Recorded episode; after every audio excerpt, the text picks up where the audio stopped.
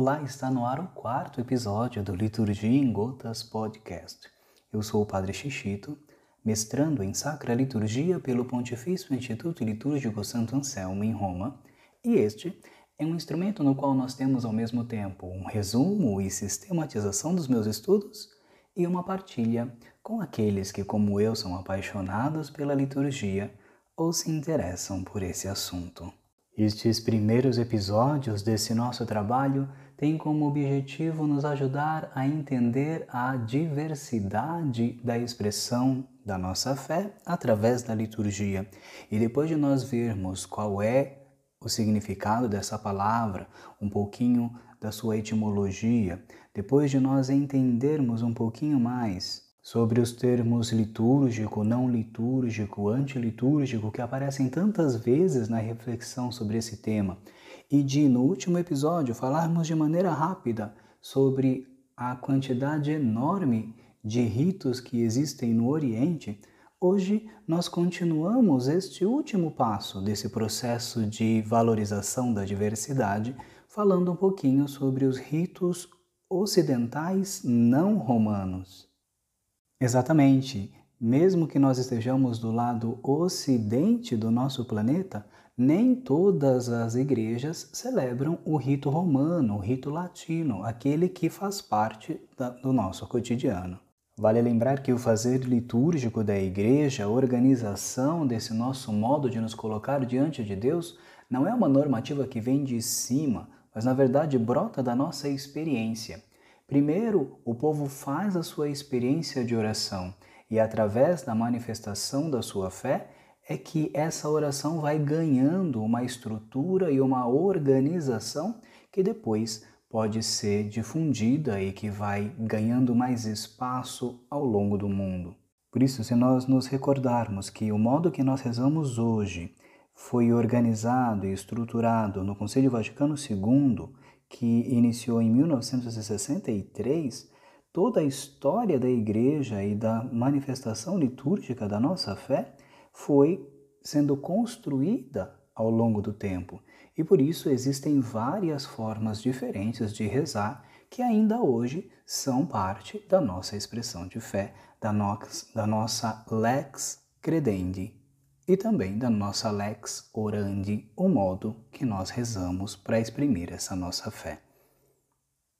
A primeira dessas expressões diferentes da liturgia para levarmos em consideração é aquela que chamamos de liturgia africana, que não quer dizer uma liturgia para todo o continente africano como nós imaginamos hoje, mas o norte da África, a África setentrional, que já no século II começava a viver a sua fé. Se a gente lembra lá daquela região do mapa, nosso Senhor fez a sua manifestação, a sua revelação na Palestina e ali, vindo pelo mar Mediterrâneo, se chegou ao norte da África, algumas comunidades cristãs que começaram a viver a sua fé ali. E a importância dessas comunidades é tão grande que nós temos grandes teólogos que vieram dessa região e que nos ajudam na teologia e, consequentemente, na liturgia ao longo da história da Igreja.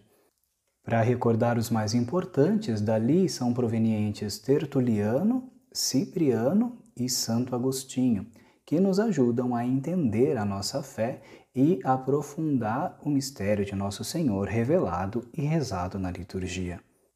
Algumas características da nossa maneira de oração hoje são provenientes daquela região, como, por exemplo, as vigílias, as orações durante a noite, que eram muito comuns na liturgia daquele tempo. Hoje já não é mais um rito específico, separado do rito latino, mas dali nós colhemos muitas coisas para a nossa maneira de rezar hoje.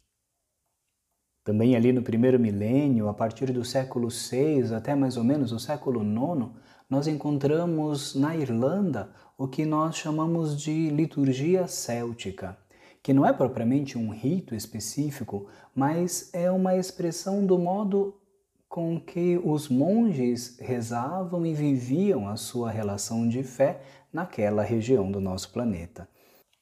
E dali nós temos como herança algumas características da música litúrgica. Hoje nós pensamos quase que automaticamente no canto gregoriano como referência de espiritualidade, mas o uso de instrumentos de corda, a poesia, toda uma organização lírica em torno do fazer litúrgico é uma coisa muito presente naquela região e nós ganhamos isso como característica da nossa maneira de rezar, do nosso culto cristão, provenientes ali do culto céltico. Também no elenco dos ritos não romanos que nós encontramos no Ocidente, nós temos o rito francês, ou assim chamado rito galicano, que tem uma importância enorme na história da liturgia, porque boa parte das nossas orações, a estruturação das leituras da missa, são provenientes do processo de crescimento e de desenvolvimento do rito naquela, naquela região. Então, quando nós pensamos o nosso modo romano de rezar a Sagrada Eucaristia, a Sagrada Liturgia, melhor dizendo, nós devemos ter consciência de que tudo isso, como eu dizia, é um processo de construção que foi juntando aqui e ali vários elementos da liturgia, do modo de rezar de vários povos distintos e que foi, ao longo da história, construindo essa nossa maneira de rezar. Nós queremos nesses primeiros episódios do nosso podcast, enfatizar bastante essa dinâmica da diversidade, justamente para que a nossa reflexão litúrgica não seja baseada simplesmente na normativa, mas que essa visão mais ampla da expressão da nossa fé e do mistério da encarnação do Verbo, que é propriamente uma das coisas principais da fé cristã, possa ser experimentada e vivida por nós dentro da nossa reflexão como ponto de partida. De fato, se nós pararmos para pensar, o cristianismo é a única religião existente na qual a relação com Deus não é a relação com um soberano distante que nos olha de longe, embora muitas vezes seja assim que ainda pensemos a figura de Deus, mas no nosso modo de nos relacionar com o Senhor, justamente pelo mistério da encarnação, Deus é aquele que, por amor e misericórdia, se encarnou, tomou para si a nossa realidade humana, de maneira a nos fazer participantes da sua realidade divina. É na nossa história, com critérios que nos permitem compreendê-lo, que Deus se revela e se coloca diante de nós, nos convidando a esta relação que pode nos tirar de nós mesmos e nos permitir experimentar a salvação. Por isso, esse olhar além é tão importante como base, como ponto inicial dessa nossa reflexão aprofundada sobre a liturgia. Falando em olhar além, como muitas vezes nós ainda, e até eu às vezes me confundo, é, temos a tentação de pensar a liturgia somente dentro do critério da celebração dos sacramentos, e mais ainda, muitas vezes quando pensamos a liturgia, pensamos diretamente na celebração da missa, os ritos que existem ainda hoje, esses que eu disse até aqui, já não fazem mais parte como ritos próprios da nossa vivência de fé, mas os ritos não romanos que existem ainda hoje nos ajudam justamente a perceber a importância do calendário litúrgico e a importância de outras expressões da nossa vivência de fé, como, por exemplo, a liturgia das horas. Quando nós falamos liturgia, nós não estamos falando somente da celebração da missa ou da celebração dos sacramentos como um todo, mas falamos dessa imersão no mistério de Cristo, que é expressão da nossa fé. E aqui talvez esteja um exercício importante para nós fazermos. A Sacrosanto Concilium, o documento do Concílio Vaticano II que nos fala sobre a liturgia, nos recorda que a liturgia deve ser a fonte e o cume, o ápice da vida da igreja. Ou seja, a nossa vida deve partir da liturgia, deve ser envolvida por essa nossa forma de nos relacionarmos com Deus e deve ter ela, a própria liturgia, como ponto de chegada, ou seja, esta comunhão, esta união, esta inserção no mistério divino como nossa referência, como nosso objetivo. Por isso, tão importante quanto compreender tudo aquilo que faz parte da celebração da Santa Missa é entender o modo como essa nossa relação se desdobra, se desenvolve na nossa vida como um todo. Se aquilo que nós celebramos no altar não se transforma em vida, se aquilo que nós celebramos na missa não se torna depois o nosso testemunho, a nossa celebração é apenas o cumprimento de um rito que não nos modifica e, consequentemente, não nos imerge no mistério da salvação. Para que nós possamos viver da liturgia, aquilo que nós celebramos precisa ser transformado em nossa vida. E a nossa vida, oferta no altar do Senhor, se transforma, consequentemente, esta nossa relação de comunhão, de unidade com Deus. E um dos ritos que nos ajuda bastante a compreender esse mistério da encarnação do Verbo Divino, do Deus que se fez homem para nossa salvação, é justamente o rito ambrosiano, o rito que é celebrado ainda hoje na Diocese de Milão, na Itália. E assim como as liturgias orientais têm uma organização do ano litúrgico muito interessante. Para nós do rito romano, é muito comum celebrarmos o primeiro dia do ano, primeiro de janeiro, como a solenidade de Maria, Mãe de Deus. Mas é curioso que no rito ambrosiano, o dia 1 de janeiro é o dia da celebração da circuncisão de Jesus. De fato, se nós olharmos o texto do Evangelho, lá nós encontramos que oito dias depois do seu nascimento, o menino foi apresentado ao templo e foi circuncidado. Então, seguindo uma cronologia que não é simplesmente repetição das datas, mas que nos insere nessa vivência daquilo que o Evangelho nos revela, oito dias depois do nascimento seria justamente a celebração da circuncisão. E essa é uma das celebrações que enfatiza de maneira mais direta o mistério da encarnação. Porque se a circuncisão é uma coisa que se dá no corpo, que se dá na carne, do ser humano, no caso daquele menino, dos meninos todos que na, na religião judaica são oferecidos, são ofertados a Deus através daquele rito, da apresentação que se faz ao templo, e aquele menino que nasceu é Deus encarnado, ter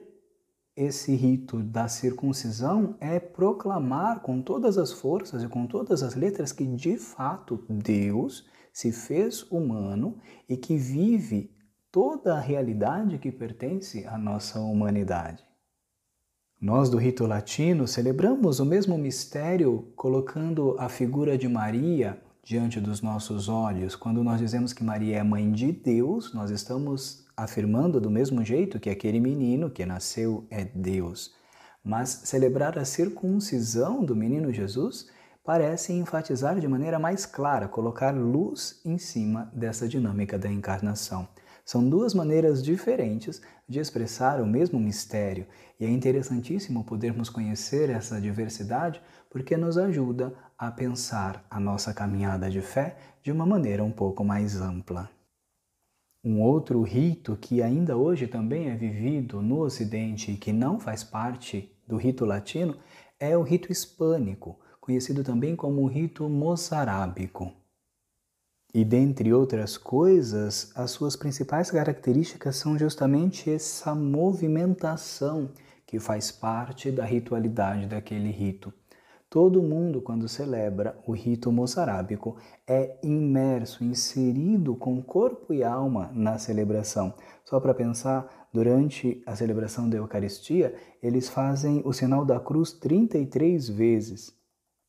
E uma das maiores riquezas que nós podemos colher desse rito, que nós não temos presente no rito latino, mas que nos ajuda a mergulhar, refletir e enriquecer a nossa oração e a nossa reflexão sobre o mistério da fé, é que para cada leitura, para cada evangelho proclamado, eles têm também uma oração eucarística, ou seja, em cada missa que eles celebram, a oração eucarística está ligada diretamente com a liturgia da palavra e se organiza de uma maneira a quase que resumir a reflexão do evangelho daquele dia. É uma maneira bastante interessante de inserir o evangelho na vida do povo que celebra e de ajudar as pessoas a transformar em vida aquilo que nosso Senhor nos apresenta através da Sagrada Escritura. Olhando essa diversidade e pensando o caminho que nós fizemos até aqui, nós podemos então tentar fincar raízes para nossa reflexão com algumas bases.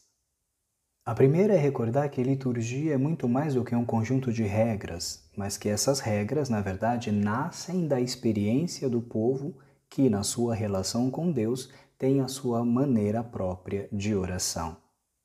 Depois, nos lembrarmos que, quando falamos de liturgia, nós não falamos somente da celebração da missa e dos sacramentos, como eu dizia, mas nós falamos dessa forma de nos colocarmos diante de Deus e que talvez tenha na liturgia das horas uma fonte importante que poucos de nós conhecemos. Nós vamos em breve falar sobre a liturgia das horas. Depois lembrar que o ponto central da nossa fé é verdade, é a ressurreição, mas se este Cristo ressuscitado não tivesse nascido, não fosse Deus encarnado, nós também não poderíamos experimentar a salvação. E a encarnação do Verbo é o diferencial que nós temos diante de todas as relações humanas que se colocam diante de Deus. É somente o cristianismo que reconhece Deus tão próximo a nós que tomou para si a nossa realidade humana. E ainda que a diversidade de culto presente, seja no Oriente, seja no Ocidente, nos enriquece e nos ajuda a compreender melhor esse mistério. É justamente diante de um mistério que nós nos colocamos quando falamos de fé. E quanto mais informações, quanto mais expressões, quanto mais nós tivermos modos distintos de falar da mesma verdade, mais nós podemos nos aprofundar no conhecimento do mistério do Senhor. Assim, nós concluímos essa série de episódios iniciais do nosso podcast, que tem como finalidade plantar essas bases sobre as quais nós vamos caminhar daqui para frente. A partir do próximo episódio, nós vamos falar de maneira mais direta do nosso rito, o rito que nós celebramos, que é o rito latino, o rito romano. E aqui e ali entender e aprofundar um pouquinho mais todo esse processo da revelação de Deus que se dá através da liturgia. Quero lembrar você que nós estamos iniciando esse nosso trabalho, esse é um mundo novo para nossa reflexão. Por isso, eu te peço de dar um feedback se está sendo algo proveitoso, se nós precisamos melhorar em tantas coisas que sabemos que precisamos. Não deixe de nos falar sobre isso nas vossas redes, no Instagram, liturgia em gotas.oficial, no canal do YouTube Liturgia em Gotas e também no nosso Facebook, que é Liturgia em Gotas. Nessas redes, como vocês sabem, nós temos a possibilidade de colher os comentários de vocês. Então, nos dê a sua sugestão, nos dê a sua, o seu retorno para esse nosso trabalho que nós estamos iniciando. Colocadas essas bases, eu vou ficando por aqui. Deus abençoe você, nos unimos na Eucaristia e até o nosso próximo encontro.